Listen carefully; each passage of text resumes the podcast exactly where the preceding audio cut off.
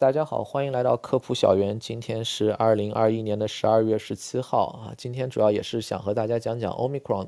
呃的情况。那么一个呢，就是 Omicron 对现在的疫苗啊、治疗药物的威胁，主要是单克隆抗体药。因为口服药虽然我们看到很多新闻，但大部分地方还没有上市嘛。呃，主要的治疗呢还是靠单克隆抗体。啊，那么最近几周呢，其实关于这个呢有很多的研究结果，也让就是说奥密克戎对这些疫苗的有效性啊，单克隆抗体的影响呢越来越清晰。啊，总的来说呢，就是疫苗的有效性呢对奥密克戎出现了大幅的下滑。呃，mRNA 的疫苗的第三针变成了非常必要。呃，然后绝大部分单克隆抗体药物呢，非常遗憾会失效啊。这是相关证据主要来自两个方面，一个是病毒中和实验，另一个是现实中的有效性跟踪。啊，那综合试验呢？它是检测中和抗呃中和抗体的一个方法。啊，我们经常听到的血清综合实验呢，就是可以检测自然感染后的康复者或者疫苗接种者体内的它中和抗体水平。啊，它这个实验呢，研究人员他是观察不同稀释倍数的血清，来阻断真病毒或者人工构建的一个假病毒呃感染细胞的能力。然后你要取得，比如说你假设你要取得百分之五十的阻断效果，啊。然后稀释的血清倍数越高，那么就说明你血清里面的中和抗体越多嘛，因为只要你用一点点血清就可以了。这个稀释的倍数呢，就是我们经常听到的说的一个叫做低度。啊，突变对中和抗体的影响呢，呃，可以就是说通过比较不同的血清对不同病毒株的中和的结果。如果一个突变株呢，它需要更多的血清来中和，那么就意味着对于这个突变株血清里的中和抗体低度呢是下降了。啊，如果用单克隆抗体来取代血清啊，你就可以换一下。如果是研究单克隆抗体药物的话，呃，我们就可以检测一个抗体对新冠病毒的抑制效果。呃，如果突变呃突变株导致就是单克隆抗体综合能力下降呢，实验里面呢，你就要用更高浓度的抗体去取得这个抑制效果。呃，突变株影响中和抗体最为极端的情况呢，就是让原来的中和抗体呢完全无法抑制病毒，也就出现那个无法中和的结果。呃，不过呢，就是说在解读失去中和能力这个结结果的时候啊，疫苗和单克隆抗体呢有一点区别。呃，因为疫苗诱导的免疫反应呢是比较多样的，它不仅有各种各样的中和抗体啊，还有非中和抗体、记忆 B 细胞、T 细胞免疫这些是吧？我们经常说细胞免疫就在那里面。啊，中和抗体下降呢，不意味着疫苗就失效了。呃，另外呢，血清综合实验呢还都有一个检测下限，因为你不可能直接把所有的血清都加上去，这个是肯定是不行的。啊，那么你在这个中和抗体低度，如果在这个检测下限之下呢，就会得到一个无法中和的结果。呃，但这个不一定意味着真的一点中和抗体都没有了。呃，也就是不能说那个疫苗接种者体内完全没有中和抗体的保护，这个这里面还是有区别的。主要就是它这个实验的下限，呃，你达不到。单克隆抗体药呢，它不一样，它就是一个抗体，啊，抑制病毒机制非常单一，而且作为药物使用的时候啊，因为你用的剂量是固定的。所以呢，我们就知道那个注射后体内能拿到多少浓度，啊，所以呢，一旦出现实验里面无法中和突变株的情况呢，呃，基本意味着这个抗体药呢应该是不会有效了，这个这个是可以非常明确的，啊，那么我们先来说这个最容易说的就单克隆抗体，啊，单克隆抗体药现在上市的呢有李来再生元，他们两家呢都是一个双抗的组合，它里面有两个抗体，然后 GSK 和 Ver 呢有一个单个的抗体。阿斯利康呢有个双抗组合，阿斯利康这个是长效的，呃，其他三个呢都是用来治疗，但阿斯利康呢 FDA 最近批准是给免疫抑制的人群作为预防使用，呃，中国呢大陆呢刚刚上市的就是一个叫呃腾盛博药的组合是 Bre 一九六 Bre 一九八，呃，这个同时也在申请 FDA 的 EUA，呃，这些抗体药呢现在我看到两个不错的预印版的研究论文啊，呃，做了比较详细的奥密克戎的综合实验，也有结构分析。一个是中国的研究组做的，另一个是美国的研究组做的，啊，两个研究组呢结论其实都挺一致的，就绝大部分抗体药都会失效。中国呢是北大的谢晓亮研究组，呃，Bree 一九八他们是没有拿到抗体序列，所以没法分析，呃，剩下的分析出来啊，除了 GSK 和 Ver 的那个抗体对奥密克戎有效，其他都不行。啊，美国呢是就是何大一的研究组，啊，他在纽约的那个何大一他们做的，他们分析了 Bre 一九八，发现 Bre 一九八和 GSK Ver 的抗体。是唯二的漏网之鱼，其他都失效了，啊，大家可以看到这两个不同研究组做出来结果非常类似，总结在一起就是现在欧美治疗上最常用的李来再生元会失效，啊，打算用来为免疫抑制人群做长期预防的阿斯利康可能还是会失效。这里面阿斯利康有一点问题，就是阿斯利康，我昨天看到就是阿斯利康他们公司发布说是应该还是有效的。呃，唯一的问题就是说抗体药呢比较复杂，它里面涉及到它生产。那么阿斯利康呢，他自己做呢肯定是用他自己生产的抗体。呃，北大他们做呢好像是根据那个序列自己来生产这个抗体。呃，这里面可能因为生产过程会稍微有点区别，呃，那么何大一怎么做的不太清楚，这个呢肯定还需要以后进一步跟踪，就是明确到底是有效还是无效啊。那李来和呃再生源呢应该都是无效，因为再生源自己都说了，呃，他会要重新去筛那个抗体，呃，他重新筛的话可能是明年春天才能进行临床试验研究，所以呢就是有一段时间这个抗体药呃会有一点问题啊，那么。上市的啊，现在剩下来我们明确知道还应该有效的，那么就是 GSK Ver 那个抗体是好几个研究组都都同意，呃，都验证它确实还是有效。那么 GSK Ver 自己也做实验，也证明它有效。呃，中国那个 Bree 一九六一九八呢，如果那个 Bree 一九八确实是有效的啊，那么这两个组合应该没有问题，因为有一个有效应该就还行的。啊，但是呢，这个药的问题是什么呢？就是说根据企业现在的说法，它的库存是多少呢？八万剂。啊，明年一整年就二零二二年，他不是说二零二一年，是二零二二年，一整年的预计的采量是一百万剂啊，而且呢，欧美还没上市，它本身量又很少，是吧？啊，所以呢，这个呢形势不是很乐观，而且更不乐观的是什么呢？就是 Omicron 它还在不断的进化当中，不是所有的 Omicron 上面突变都是完全一样的，它有一些三十多个特征突变是大家都有的，但是呢，Omicron 在不断的复制的时候呢，有些时候它还会多出一个突变，有些时候呢它少一个都是有可能的，是吧？那么科学家测序的时候呢，有时候还发现其他突变。那河大一的研究组呢，就发现，呃，加上之前一个在 mu 里面出现过的一个突变啊，那 ver 和 bre 一九八的综合能力也会失效啊。那么现在有这个加成突变的，在 omicron 全基因组测序里面是多少呢？呃，国际上的那个数据库里面是百分之十。当然，也就是说我们不能排除今后啊没有一个单克隆抗体可用的可能性啊，这是完全有可能的。那么疫苗的血清综合实验结果呢，也不是很好啊。最早的实验结果呢，来自南非的研究组，后来辉瑞也做了自己的。最近 N I H 呢，它是做了那个莫德纳的公布出来，呃，中间还有其他很多个国家的不同的研究组，啊，各个结果呢，当然他们的研究方法不一样，所以呢稍微有点差异，呃，但是最后结果其实很多地方，呃，大的方向是一样的。首先，两针 mRNA 疫苗，即便是在中和抗体的峰值，也就是接种完第二针的一个月左右啊。啊，中和奥密克戎能力是非常有限的，很多实验里面不少血清是没有办法中和的。那腺病毒载体就更不用说了，因为它那个本身低度就更低嘛。如果是接种第三针可以挽回，而且哪怕腺病毒那个接种第三针也可以挽回啊，就是阿斯利康那种啊，呃，但是呃挽呃这个挽回什么意思呢？就是说它的血清可以中和奥密克戎。比如说辉瑞他自己的研究就是第三针之后一个月中和 omicron 低度呢和第二针后。一个月中和原始病毒株的低度是一样的，啊，这个呢一个解读就是说，哎，它的那个有效性又恢复到和原始病毒一样的，呃，但是我觉得呢，这这个解读呢就有一点过于乐观了，呃，为什么呢？呃，一个呢是因为这些检测的第三针呢是在抗体的高峰，啊，持久性怎么样我们不知道，呃，现实当中说句老实话，有些人接种第三针，现在过去也不止一个月了，是吧？也也可能有两三个月都有可能的，呃，未必是在抗体的高峰时期啊。另外一个呢就是。第三针后对 Omicron 低度啊，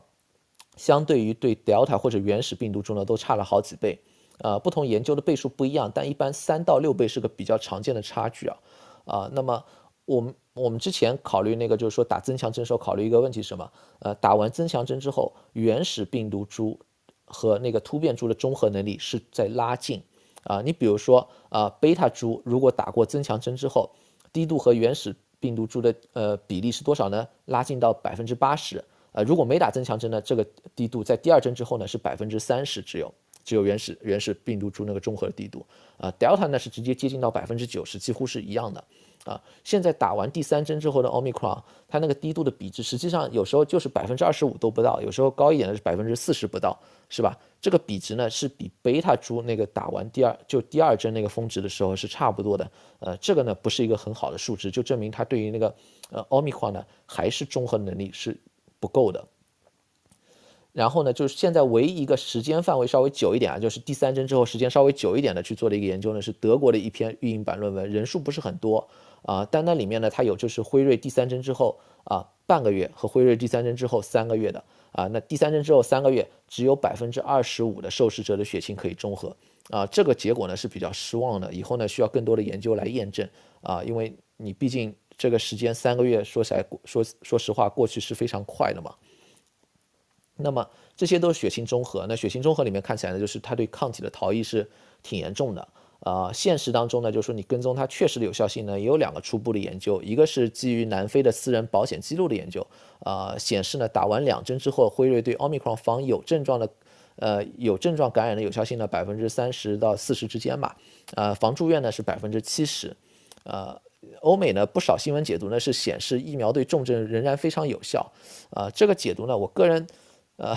我不反对，但是我觉得呢，你你要这里面加一点背景内容在里面的，呃，因为要考虑一下啊，呃，无论是就是以前推广增强针的时候啊，那么很多人在找那个疫苗有效性下降的证据，但是找了很久啊，包括辉瑞他们在找，以色列他们在找，到处在找，是吧？呃，辉瑞还去请那个开的 Permanente 专门做研究找这些数据，但没有一个数据显示两针辉瑞在防住院有效性下降到百分之七十的。到百分之八十都很少，你甚至在特殊人群，你到那个养老院的人群里面去找都没有那么低啊，啊，那个当时百分之八十的时候，呃，八十八十都没降到百分之八十了，大家已经说，哎，我们要打增强针了。你现在百分之七十的数据怎么能说是一个好的数据呢？是吧？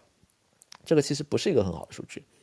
啊，而且呢，南非这个结果呢也是比较初步的研究啊，呃，它里面一个结论就是和最初一波的新冠疫情比呢，它奥密克戎导致的。呃，住院呢少一些，呃，但是呢，这个很多人就经常找到这样，就说，哎，奥密克戎毒力在减弱，是吧？啊，不过呢，你这时候要考虑啊，它和第一波疫情的时候，南非已经完全不一样了。南非经历过什么？原始病毒株一波，贝塔株一波，Delta 又是一波，是吧？奥密克戎来的时候是 Delta 刚刚结束啊，呃，虽然说南非那个疫苗接种率不是很很高啊，但是。它有免疫防护的人应该是不少的，就是说有有些血清研究百分之七十的人有有那个有一定的免疫，有些是百分之更高的也有，是吧？所以呢，就不要以为南非啊只有只有两针疫苗，它那里面可有些人可能是感染过再加两针啊，呃，效果不一定比那个增强针差太多的是吧？然后呢，它这个国家呢整体又绝大部分是年轻人啊，在那种环境下，你说最后拿出一个防住院是百分之七十呢？呃，其实是非常糟糕的一个结果了啊。南非还没有打第三针，那么打第三针对奥密克戎实际效果怎么样呢？呃，英国呢它是有这样的跟踪，那么现在一个是英国工位的一个数据，另外一个就是呃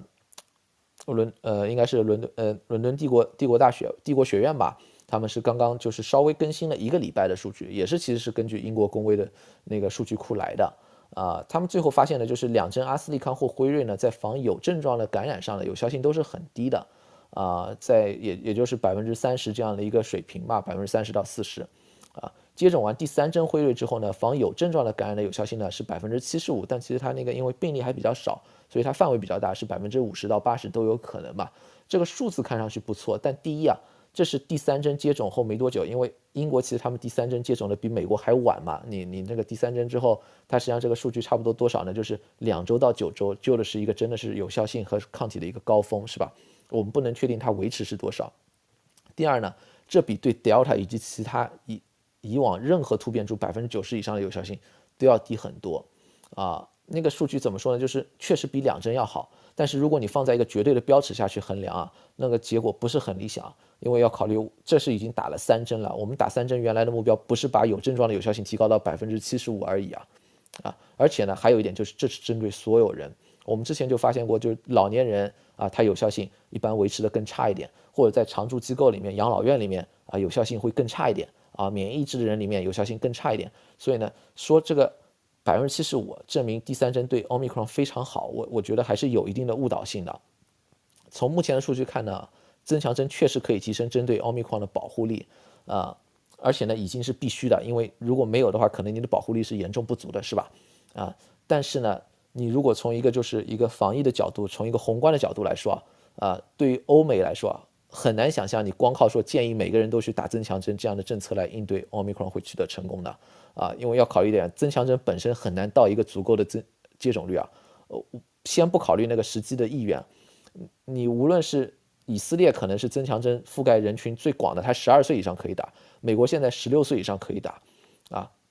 但是你对于 Omicron 的防护来说。两针疫苗防护感染不足是不分年龄的，你五到十一岁，你没有那个增强针的话，应该也是防不了奥密克戎的。说句老实话，是吧？那么你去掉这些不符合接种标准的，再去掉一些一针都没打的，你剩下人哪怕每个人都去打，你的那个接种率还是会在全全体人口里面是比不是那么高的，是吧？啊，所以呢，你要靠这个去限制这个传播啊，是非常强人所难的。呃，而且呢，如果英国百分之七十五有效性在今后被更多的研究证实啊，那它实际保护力呢都不是很好。呃，更何况呢，不少人接种增强针也不是刚一个月啊，可能两三个月都有，以后的时间肯定还是一个月一个月过去嘛，有效性不见得会更好啊，只会更差一点，是吧？啊，我不知道大家记不记得，就七月份的时候啊，当时 CDC 有一个内内部文档啊，被华盛顿邮报给爆料出来了，里面提到的就是 Delta 的威胁，如果不执行室内啊，因为当时的话，美国是口罩令是取消的，你打过疫苗的话，在室内你不用戴口罩的。啊，那个文档里面就提出，如果不执行室内的全体口罩令，是无法控制 Delta 传播的。啊，当时那个文档呢是引起一片哗然，后来 CDC 呢也再度建议室内都戴口罩，是吧？那个文档里面有 CDC 自己的建模，我又去看了一下，最理想的状况，当时假设最理想状况什么呢？假设百分之三十五的人有自然免疫，不会感染 Delta，百分之五十的人接种疫苗，接种的是什么呢？有效性百分之七十五到百分之八十五的疫苗，啊，然后呢？如果你全所有人，你包括打了疫苗人在室内也戴口罩，你不搞其他的那个社交隔离的措施，你你不搞居家令这些，有百分之五十的可能性可以将新增病例控制在每每周每十万人五十例以下。这个是个什么概念？就是说你不是一个传播特别严重的状况。如果你按照这个建模去考虑奥密克戎情况，打了增强针，疫苗有效性是多少？百分之七十五，是吧？那么过往感染的免疫保护很低了，所以肯定不能说百分之三十五的人因为有自然免疫不能去感染啊。那增强针的接种率可能到全美国人口百分之五十嘛？呃，我们现在连那个全部接种的人的百分之五十都没有啊，是吧？所以呢，你在这种情况下，如果你只想就是说，哎，我们你打了增强针，然后你去接种疫苗。啊，我们这个问题就不会有问题。这个我觉得这个假设是本身有问题的，因为这个以前做过的建模都可以证明这不是这么回事情。而且很有可能还有一个问题是什么？就是奥密克戎可能比 Delta 传播的还快。如果你传播更快的话，你这个问题会更严重，是吧？所以呢，就是如果你想要阻止奥密克戎或者任何一个突变株引发的重症住院危机，那么一定要让没接种疫苗人赶紧去接种。如果你想要限制奥密克戎的传播，那么你不光是要有第三针。还必须要引入更多的一些增加社交距离啊、口罩令啊、减少群聚活动的。如果你想绕开这两点走啊，就是说，我觉得美国经常有一个问题，就是他老是想把这两个东西都给绕开。哎，他只想走一点，就是说我我让打了疫苗人，我告诉你们，你们已经打过了嘛，所以我看你们打的疫打疫苗的积极程度应该是挺高的，那你赶紧再再去打一针，是吧？这其实就是有点想走捷径，但这个想走这个捷径呢，实际上是不现实的，因为这个数据摆在那里啊，是不可能的。那么另外一个就给大家说一下，就是英国的，因为英国其实就是说，呃，最近有一些更新，很多数据也是来自英国，啊，这是有原因的，就是英国很可能就是很多欧美很多国家，欧洲和美国这里的一个预演吧，啊，为什么呢？英国什么事情都比人家早个几个礼拜，啊，当时 Delta 也是因为先到英国，然后英国跟踪的又很好，所以他那边数据出来还挺多的。那么，呃，十二月十四号的时候呢，英国是创了一个新增感染的记录。就是有疫情以来新增感染最多的一个七万八千多例，啊，结果呢，就是说它这个七万八千多例，其实前一天它是五万六千多例，啊，一周之前呢才是五万一千多例，但数字都都都都不低啊，但是它那个突然增加还是很高的。然后这时候呢，就是他那个首相，他那个英国首相 Boris Johnson 和他的那个首席医学顾问 Chris Whitty 呢，是在那个十五号呢就召开新闻发布会，啊，提供了一些更新的数据。其中呢，就主要其实是那个 Chris Whitty 在讲。那 Chris Whitty 呢，就还是啊比较现实，也也比较那个呃不乐观嘛。坦言就是说，他是很多记录呢都会被打破，因为那个奥密克戎的问题啊。然后呢，他倒还挺直接的，就是要求那个民众减少聚会，包括在圣诞节的聚会啊。当然他说的也是一语成谶嘛，因为记录确实很快被打破了啊。十二月十五号的时候呢，啊感染病例呢就变成了八万九呃八万九吧，差不多接近九万。啊，那前一天是七万八，是吧？已经是一个记录了啊。第二天这个记录又被打破了，啊，那个我们确实值得关注英国啊，因为首先英国从 Delta 开始啊，都是比欧洲大陆以及美国早几周到两三个月不等啊。这跟那个有没有限制，跟那个英国限制那个边境入境没有关系的。像法国好像现在又限制那个英国那个入境的情况了。呃，其实没有太大意义的，因为 Delta 那会儿那个阿尔法那时候就是限制过的，最后根本就没有用，呃，只不过人家就是早几个礼拜而已，呃，你你就看着人家发生什么，你就自己做好准备就行了。那么，呃，他那个 VT 呢，他是就是在那个发布会呢提供了几个疫情的现状。首先呢，就是病例增加，这是不用说了，呃，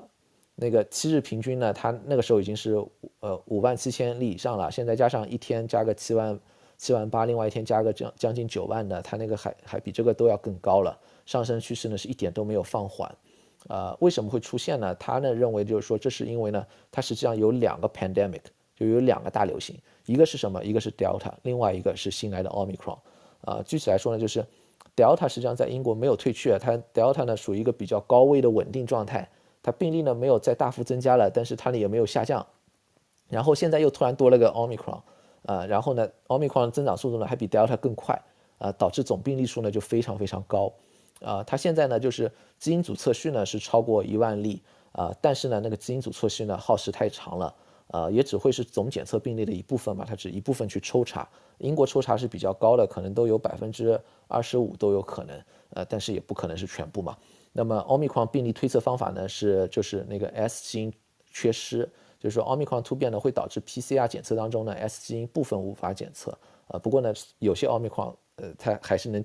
S 基因呢不会那个 drop off，所以它只能估估算一部分的 omicron，啊，它现在呢是看那个新增阳性里面多少是有那个 S 基因的那个缺失来推测 omicron 的比例，啊，然后从十二月开始呢，实际上这个比例呢就是在英国那个比例是一路直线上升，啊，那个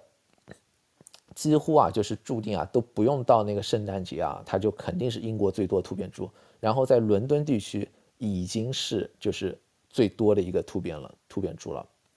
这里需要强调一点，就是说，呃，我我经常避免说的一个话，就是说，呃，奥密克戎在取代 Delta，啊，因为我觉得这个和这是奥密克戎和 Delta 不一样的地方。Delta 以前呢，它是把其他突变株都竞争掉了，啊，相当于在传播的过程中，它把那个其他突变株的生存空间给挤占了，啊，当然最后由于它传播性强，是吧？总病例也增加了，呃。但是呢，实际上他们竞争的都是同样的人，是吧？你要么感染阿尔法，要么感染德尔塔，德尔塔把你感染了，你不会感染阿尔法，所以阿尔法就就没地方去了。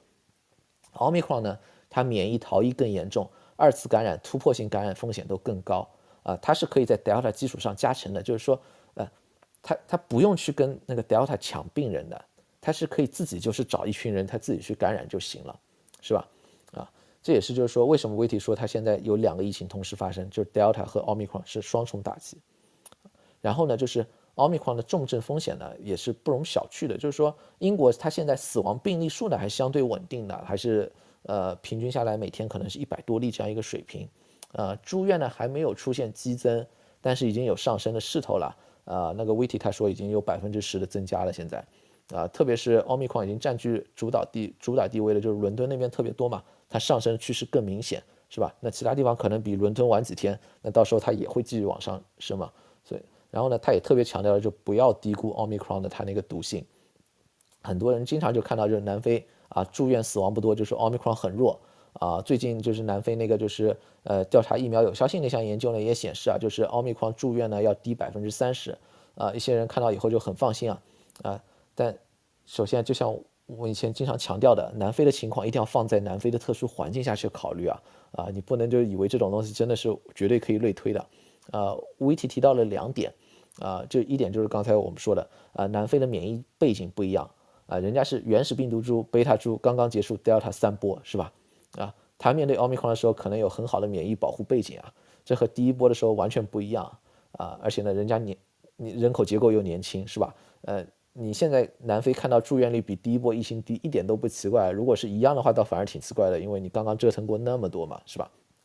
但是呢，这个不意味着奥密克戎真的弱。呃，第二个呢，就是即便奥密克戎住院风险低，它传播太快了，最后的总住院数未必会低啊。呃，维体就是直接给大家做做算数了，他怎么做的？就是，呃，就假设奥密克戎住院风险减半好了，但他现在每天翻一翻啊，那两天之后总住院的人数是一样的，你不会更少啊？你这个两天之后。你你一点你最后住院的人一点都一个都没有少啊，啊，威霆呢他甚至就是说他非常确认啊，奥密克戎会导致住院人数会出现大幅增加，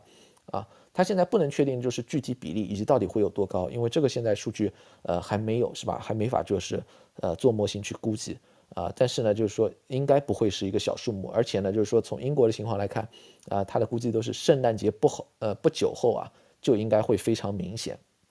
啊，同时呢，他也就表示就是说 NHS 呢，就是美英国的医疗系统，啊，很可能因为奥密克戎冲击出现人手不足，因为啊，你如果就是医务人员他也感染了，那他要隔离，他没法来工作，是吧？那你这个情况就更糟糕了，病人可能在增加，但是你来能来工作的人在减少，是吧？啊，虽然呢，就是。英国是刚刚破了新增感染的记录啊啊！但是奥密克戎呢？你说老实话，那个疫情才刚刚开始啊，对于奥密克戎来说啊，所以呢，他就他他的展望就是说很很实在，就是说很多记录呢啊，当然肯定是不好的记录啊，呃，以后这几周呢肯定都会被打破的。然后呢，呃，疫苗呢仍然是减少重症和住院最有效的措施啊，呃，接种完两针疫苗，就是英国那边的数据啊，仍然是就住院的风险是大大减少的。呃，像如果是呃，七十岁到七十九岁这样一个年龄段啊，那个老年人啊，每十万人如果是没打疫苗的话啊，那么住院的人数会有一百二十人。如果打了两针疫苗都不用打那个第三针啊，他就只有二十人了，是吧？减少了很多。那么当然这个数字还是很高，所以呢，这个高危人群呢打第三针非常有必要，特别现在还有那个奥密克戎的问题嘛。那么打第三针呢还可以把这个数字再往下降。但是很明显一个问题就是，如果你有很多人还是没打的话，呃，那么这个风险真的非常非常高，是吧？英国呢，目前的疫苗接种率其实是非常高的，它第三针的比例也不低。呃，英国总人口差不多多少呢？是六千七百万。呃，他们那里十二岁以下呢，应该还没有开始接种。啊，但是接种过一针的人已经到多少呢？已经有五千一百多万了。啊，然后接种完两针的是多少呢？四千六百多万。呃，他接种完第三针的是多少？到了两两千四百四百七十万，差不多两千五百万。啊，即便是这样啊。啊，他们那边是没有把所有的宝都压在那个大家去打第三针，这事情就完了。呃，那个 VT 是直接在新闻发布会上是恳请那个英国民众啊，就是你你圣诞节、新年节假日你减少聚集。啊，他的说法是你就优先做你真正重要的事情就行了。那个 Boris Johnson 呢，他他特别强调那个第三针数据好，然后说他们要那个开展第三针，呃，大规模开展。啊，但是呢。他也没有去拆人家台，他也没有说，他他也没有反对，就是说他那个 VT 要求那个减少聚聚会的请求，啊，他他就是说我们政府呢是没有大家要求取消取消取消那个就是你们的 party 啊，但是呢你如果本能是谨慎的啊，那也是对的，这是应该要去谨慎的，是吧？啊，英国的情况啊很有可能是其他欧美国家的预言，就是呃美国现在整体 omicron 呢在新增病例中呢占比是百分之三。呃，但是呢，不排除是检测滞后等导致的低估啊，呃，因为美国这里检测一个问题就是说，这些呢都是要通过基因组测序来推测嘛，呃，是多少？呃，美国的基因组测序是不平均的，这个是每个州自己去做的，有些州做的多一点，有些州做的少一点，是吧？啊，那现在有些州啊，像新泽西、纽约已经超过百分之十了，你可以想象，它在美国目前看到的它的那个就是呃翻倍的那个时间还是两天，两天翻一倍，两两到三天翻一倍啊。你像呃，如果已经超过百分之十的话，真的就是你你在那个圣诞节前应该就可以占到百分之五十是没有问题的。那么奥密克戎能在疫苗接种率啊那么高的英国迅速扩增啊，所以在美国这里肯定人家不会慢的啊。所以呢，就是当英国就是说他他发出这样的警报的时候呢，其他国家也要警惕啊。呃，特别要注意就是很多基础关键的基础特征上，英国是优于美国的。呃，跟欧洲其他国家比呢，除了北欧那些可能稍微更好一点啊，其他国家比它应该也是更优的啊。就是说，它有更高的疫苗接种率啊，它全部人口是百分之七十以上是接种疫苗的。美国这里的话，刚刚过百分之六十啊，它第三针的接种率也比人家高，它是全部人口百分之三十六接种了第三针啊。美国是已经打过疫苗的人百分之二十七左右打了第三针，是吧？啊，那么 Delta 在英国是差不多持平的，美国这里人家 Delta 还在继续往上涨呢。所以呢，就是说，人家已经都是紧张到需要那个，就是鼓励大家减少聚集，是吧？的情况的时候，呃，我就很难想象美国可以就是很乐观的说，呃，我我们这里不会有很大的问题，这个这个几乎是不可能的一件事情。最后，可能大家也很关心那个问题，我我自己也想了一想了一段时间，就是说，呃，这个疫苗最后到底会打多少针？呃，很多人可能发现啊，就是刚打完疫苗没多久，好像又要打了，是吧？现在是第三针，那以后会不会有第四针、第五针？啊，是不是有有完没完了，是吧？而且呢，现在的频率是每半年来打一针，是吧？那以后是不是真的就是每半年都要打一针呢？呃，这个呢，总的来说呢，就是我们是没法预测未来是怎么样的。呃，为什么现在需要第三针？有两个原因，一个呢是随着随着时间的推移呢，疫苗对感染或轻症的它那个保护力在下降，甚至在重症在有些人群里面也能看到下降，啊，所以呢你要去挽回这个呃保护力啊。另外一个原因呢，就是说现在刚发生的是免疫逃逸非常严重的奥密克戎的出现，啊，本身接种完两针呢，变成不足以有效防护对奥密克戎的感染，呃，可以看到这里面有两个不同的因素在起作用，一个是时间。另外一个是突变，之前第三针推荐呢，更多是基于时间啊，因为我们普遍的观察呢是半年后两针 mRNA 疫苗有效性才下降到需要去打增强针的地步，是吧？奥密克戎的出现呢，添加了更多复杂性，因为理论上来说啊，即便两针接种完没多久，接种完一个月啊，它有效性可能还是不足的呀。所以现在有些国家呢，它就采取让人更早接种第三针，呃，但这样的做法呢，也不是没有问题，就是说一般来说你要间隔更久。才能有好的增强。第二针和第三针如果间隔是往两三个月靠啊，最后是不是让第三针效果不够好或者不够持久呢？是需要关注的啊，因为我们看到间隔半年的第三针啊，它那个血清综合试验啊，数据啊比原始病毒株还是差好几倍的。呃，其实呢没有留下太多的误差的空间啊。我理解啊，就是因为担心那个增强针接种不及时，呃，想缩短这个间隔的政策考量啊，但是。我我同时也非常确信一点事情啊，就是如果啊你不是基于充分的科学证据啊，而是基于恐慌的那个仓促就做决定的话，啊，很难有帮助，很有可能是反而最后的效果不是很好。那么一个问题就是打完第三针后是不是完了，还会不会有第四针、第五针？呃，这周呢其实 Fauci 也提了几个意见啊，我觉得还是值得分析一下。一个呢，他说现在的疫苗做第三针对 Omicron 是有效的。所以还不需要针对专门针对 Omicron 的疫苗，啊，一听这个大家可能很高兴啊，是吧？就是第三针就完了，是吧？呃，结果呢，他在另外一个采访里面又说了，如果是要打第四第四针、第五针，那到时候就 deal with it，到到时候你也只能只能只能这样去接受，是吧？那么一看好像又又没完了，是吧？啊。首先啊，现在的疫苗对奥密克戎有效确实是对的，无论是从那个增强针还是前两针，呃，对奥奥密克戎都是有效的，是吧？因为南非的研究里面，两针辉瑞对重症照样还有百分之七十的有效性，是吧？所以你不能说它完全无效啊。第三针呢，从抗体看呢增加了很多，从有效性，从那个英国他们做出来的结果呢，呃，防有症状感染百分之七十五，呃，这些呃也也显示疫苗是有效，是吧？百分之七十五其实也不差啊。针对奥密克戎的疫苗需不需要啊？那是另外一个问题，为什么呢？就是说，从针对那个奥密克戎的中和低度比原始病毒株低很多啊，南非、英国看到有效性也比 Delta 低不少来看呢，可能早晚会需要准备一个对奥密克戎的疫苗啊，但这个准备是要时间的，它那个快则两三三四个月是吧？慢则半年才行啊。你这么长一个空档，你显然不能就是放着现在有效的现存疫苗不用，就是说我专门等这个专门呃是针对奥密克戎的疫苗，呃，这个是肯定不行的啊。所以呢，就是现在啊。有现在的疫苗是有效的，那么就应该用现在的，是吧？啊，那么现在还不需要那个针对奥密克戎的疫苗。但是呢，就是说现在不需要针对奥密克戎设计的疫苗呢，不代表打过第三针就完了啊，因为我们知道现在的疫苗，即便是像最有效的 M mRNA 疫苗，保护的持久性是不足的啊。第三针后对奥密克戎中和抗体呢，峰值的低度呢比原始株低啊，大概和第二针后原始病毒株低度一样。呃，下降起来有效性呢，也很可能和我们之前观察到一样，就是等到过几个月，如果有效性下降了啊，那么我们就得看到时情况是怎么样了，是吧？如果确实需要再打，那也只能认了。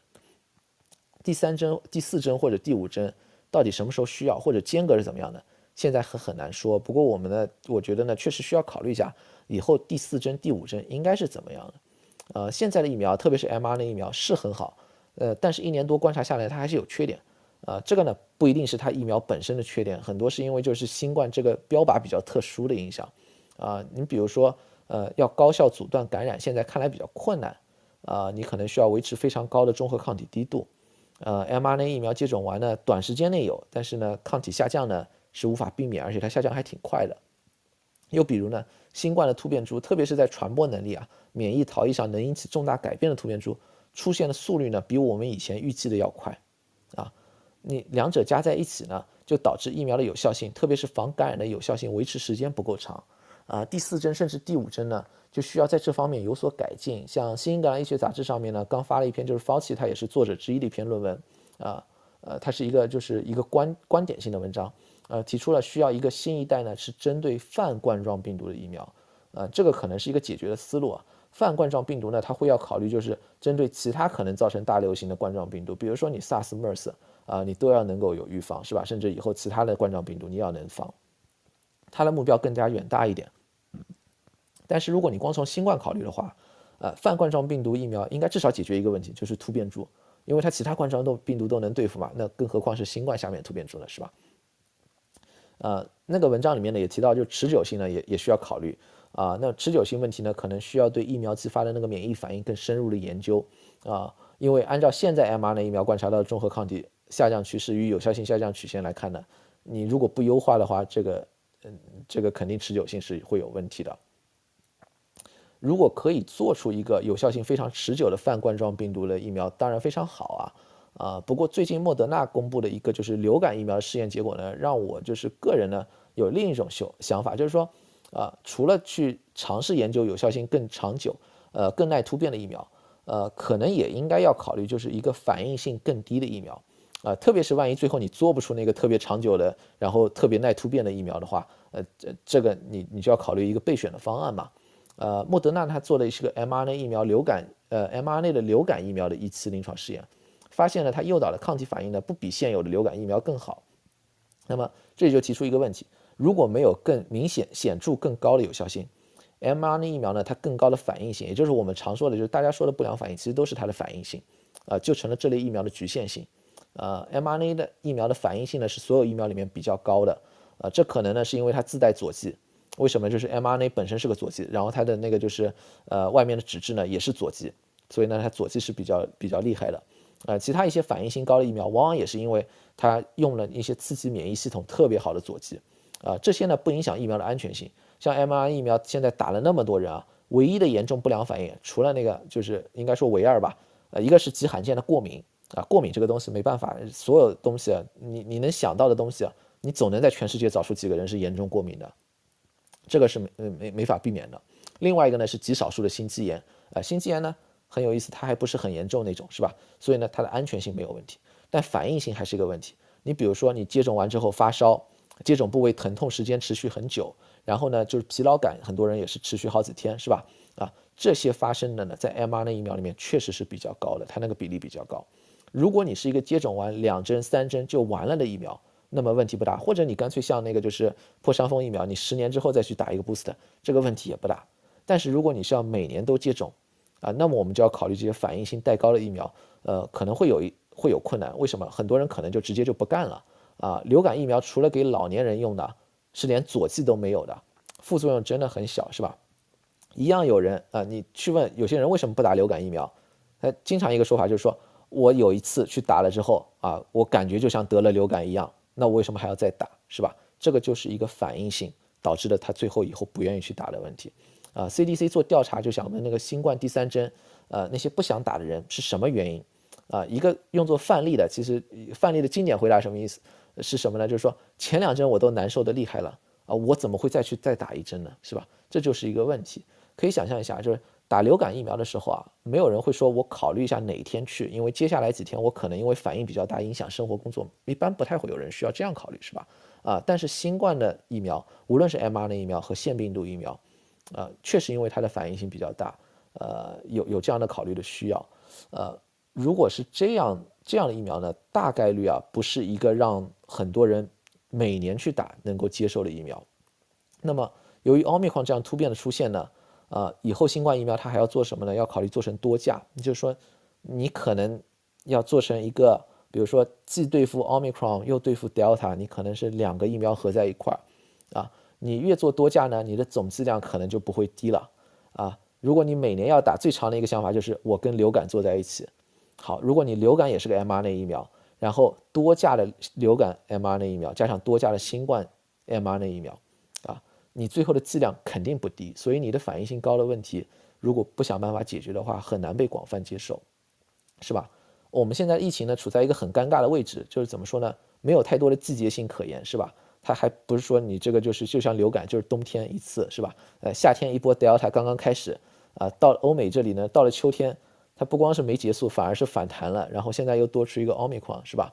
啊。疫苗呢，要么你要有一定的持久性，不能说就只只只维持六个月这样的情况，否则呢，就要考虑在不长的时间里面，你就要加入那个第二针、第三针这样的情况。呃，另外一方面呢，欧米克这样突变呢，又意味着你你可能还得随时想办法在挺短时间内做调整，是吧？啊，那么现在的疫苗，你如果看 mRNA 疫苗，它改动确实很容易，然后呢，免疫原性很高的，它一开始有效性非常高，但它反应性很高。另一些重组疫苗呢？它不良反应更低一些，现在做出来也挺有效的。比如说加拿大那边做出来一个，就是在植物里面做的，或者是 Novavax 那个做出来的，是吧？它有效性也还可以。但这个疫苗呢，它改动都很麻烦。他们现在做出来还都是针对原始病毒株的，对奥密克戎多半是无效